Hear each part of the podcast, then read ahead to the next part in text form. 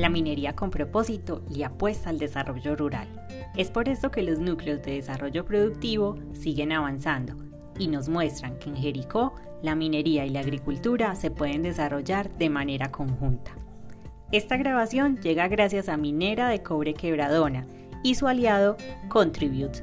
Aquí encontrarás información valiosa para continuar con las labores de siembra y cuidados de tus cultivos. Bienvenidos.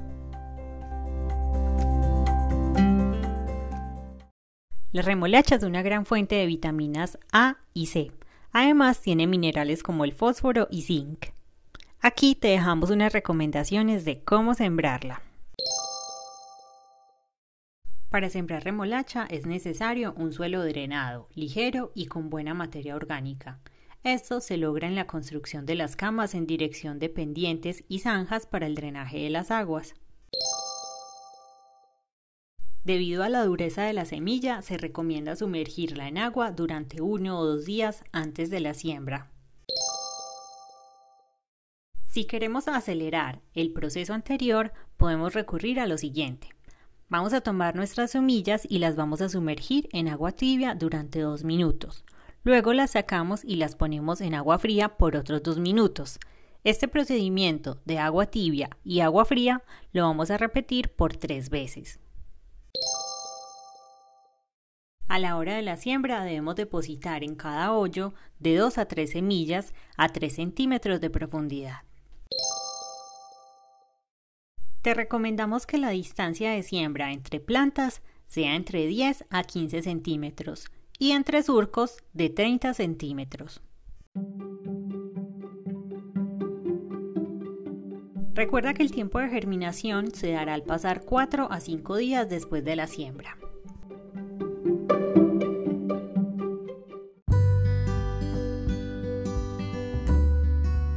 La técnica recomendada para este cultivo es el raleo.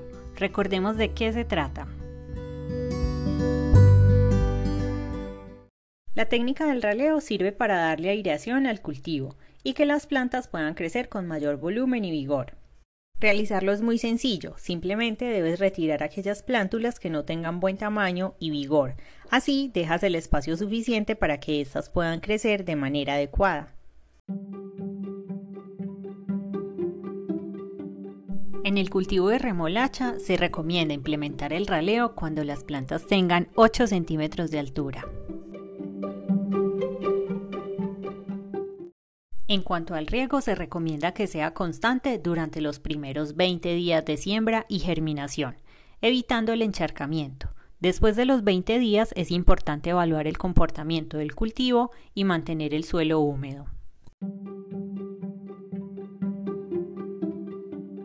Recuerda que en el riego la cantidad de agua y la periodicidad se determinan con la observación. Revisa las condiciones externas que puedan influir en el estado de la tierra, como por ejemplo el clima, y garantiza que no haya sequedad, pero que tampoco haya un exceso de agua.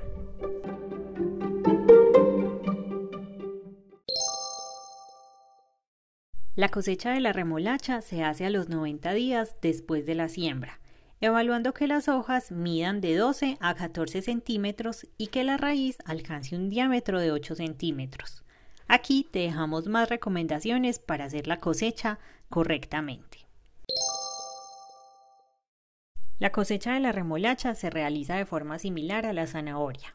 Sujetamos y alamos suavemente el tallo y las hojas que se encuentran en la superficie de la tierra.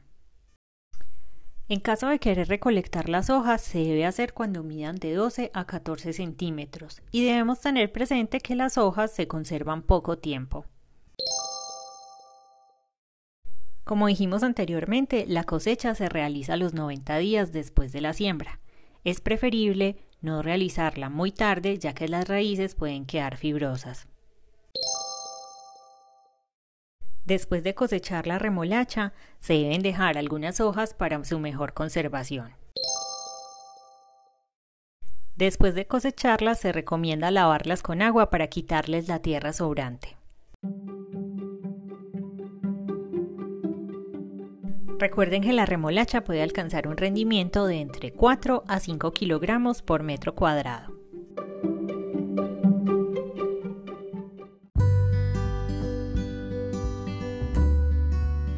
Como en cualquier cultivo, estamos expuestos a tener plagas o enfermedades. Mucha atención que a continuación mencionaremos las más comunes y cómo tratarlas. Otra de las plagas son los pulgones. Estos son pequeños insectos que se alimentan de la savia de las plantas.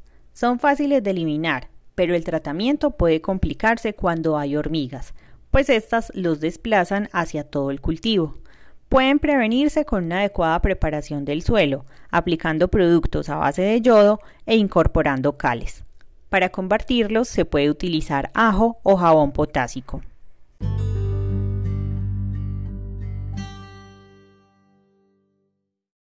Dentro de las plagas también es posible que nos encontremos la mosca de la remolacha y el escarabajo negro. En caso de encontrarnos estas, lo que se recomienda es arrancar las hojas infectadas y luego quemarlas. No olvides que en el control de plagas es muy importante realizar controles manuales. Estos consisten en recoger los insectos adultos y sumergirlos en una solución de agua con jabón y límpido.